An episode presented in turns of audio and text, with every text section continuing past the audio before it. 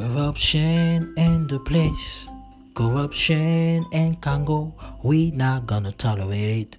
C'est comme le dit notre chanson d'introduction, la corruption, nous allons pas la tolérer. Aujourd'hui, nous allons parler de la corruption.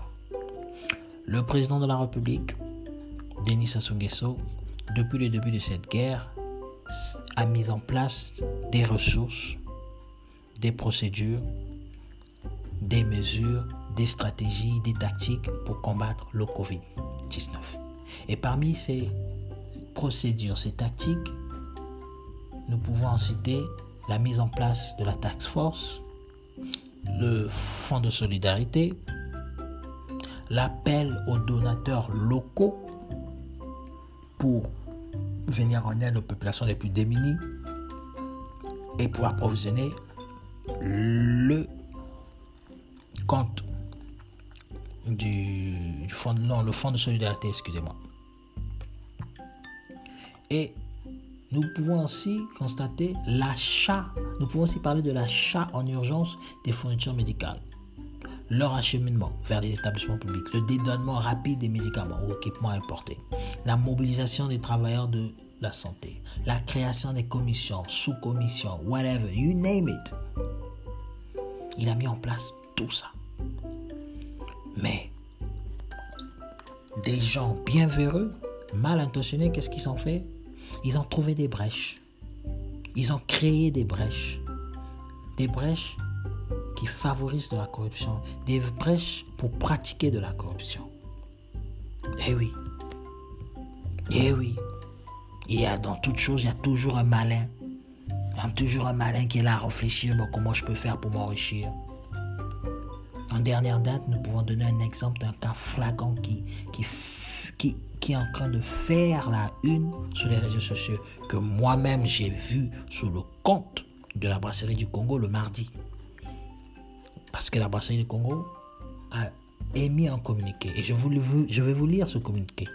La société brasserie du Congo, en Brasco, porte à la connaissance du public que des personnes mal intentionnées se, livreront, se livrent à la commercialisation des solutions hydroalcooliques récemment offertes par la Fondation Brasco aux hôpitaux, préfectures et autres structures en charge des populations les plus démunies. Je répète, et autres structures en charge des populations les plus démunies. Brasco rappelle que ces dotations avaient été faites à titre gracieux, c'est-à-dire gratuite, dans le cadre de la lutte contre la pandémie de coronavirus. Brasco décline toute responsabilité dans ses actes. Mais si Brasco a mis de tels communiqués, c'est qu'ils ont fait un constat. Ils ont fait un constat, ils ont découvert que il y a des gens qui commercialisent les dents qui ont été données. Mais si cela est fait pour avec les dents de Brasco, Qu'en dirons-nous des dents de d'autres sociétés?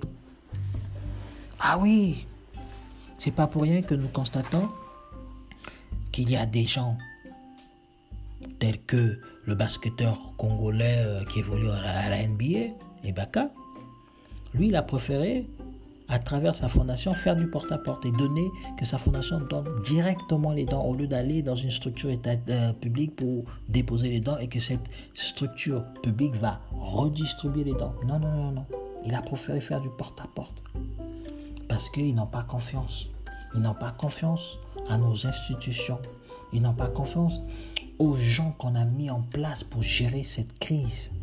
Ils ont confiance au président de la République, mais ils n'ont pas confiance aux gens. Mais comment peuvent-ils avoir confiance aux gens? Parce qu'on se pose la question, comment se fait-il que les gels hydroalcooliques qui ont été dotés aux structures étatiques, publiques, pour être distribués, pour le distribuer à, la, population, se retrouvent dans le marché.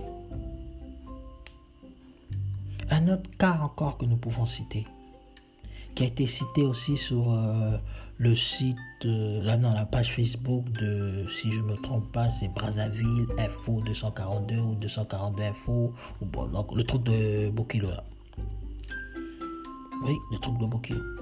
Il a parlé des agents de force de l'ordre qui, au lieu de sensibiliser la population, qui, au lieu d'éduquer la population, qui, au lieu de verbaliser la population, raquette la population.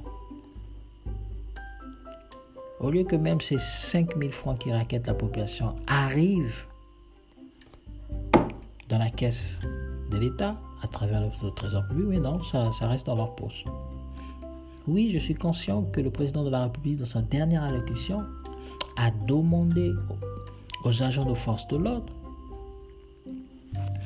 de faire le tout possible que les gens respectent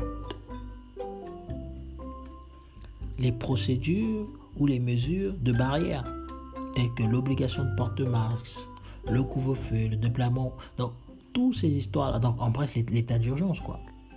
Mais non, mais non. Qu'est-ce que les gens font? Ils tirent profit de ça pour s'enrichir. Mais ils oublient que de telles pratiques de corruption sapent tous les efforts que le président de la République a fait, fait et fera pour lutter contre le Covid-19. Je ne les blâme pas. Eh oui, je ne les blâme pas parce que... Je ne les blâme pas, excusez-moi de dire. Je ne blâme pas trop, ces agents de force de l'ordre. Je ne blâme pas trop, ces personnes euh, qui vendent euh, les dents euh, dans nos, dans nos marchés et autres. Je blâme la taxe force. Oui, parce que la taxe force s'ils avaient pris connaissance de la note de la Banque mondiale au début de la crise ou au milieu de la crise, cette note qui était intitulée Ensuring Integrity in Government Response to COVID-19, cette note donnait, donnait des, des démarches à faire pour lutter contre la corruption. La première des choses qui nous demandait, qui demandait aux États, c'était de prendre conscience des risques de corruption. Parce que c'est en prenant conscience que nous pourrons réfléchir sur les mécanismes pour limiter la pratique de la corruption, qui risque de saper toutes les réponses que les gouvernements peuvent apporter à la lutte du coronavirus. Et oui. Deuxièmement, il nous demandait de créer des organismes de contrôle ou un organisme de contrôle qui, qui sera composé, qui, qui, devait être, qui doit être composé de, de la société civile. De la société civile. Mais moi, je dirais que euh, c'est pas trop faisable. Moi, je dirais qu'il faut qu'on crée un organisme de contrôle composé des agents de l'inspection générale d'État, des inspecteurs de contrôle du ministère des Finances et du Budget et des membres des ONG. Parce que si nous ne mettons pas en place un tel organisme, de nombreuses institutions publiques procéderont aux pratiques obscures en pensant que l'état d'urgence signifie état de désordre. Ils vont, bafouer, beaucoup de règles. Je vais donner un exemple que nous connaissons tous la confection de 1 700 000 masques que l'État congolais avait passé la commande auprès d'un entrepreneur. Je me pose la question de savoir, et de nombreuses personnes se, posent la question. Ils se demandent s'il y a eu passation de marché dans les règles de l'art.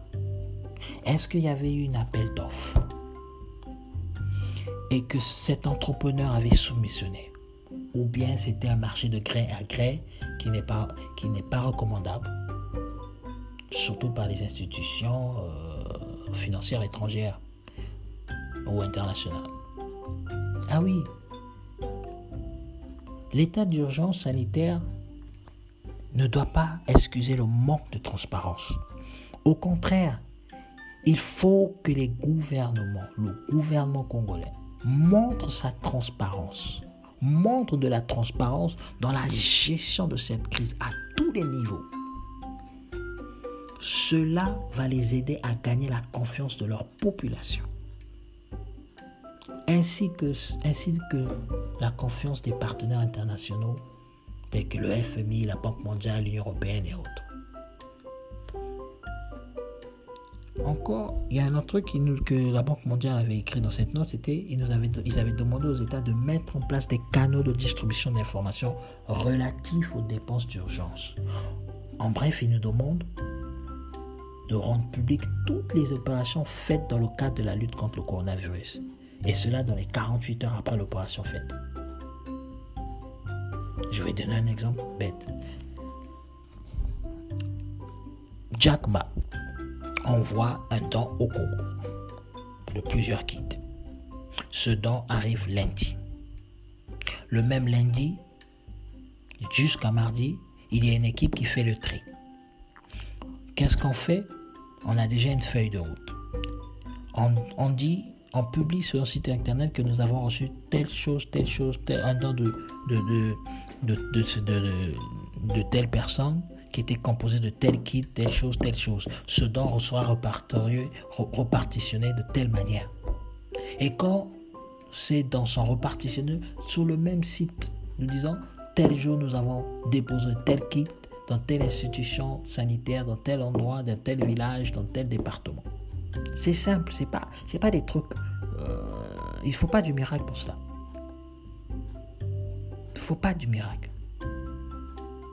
Vous savez, si nous arrivons à mettre en place toutes ces trois mesures,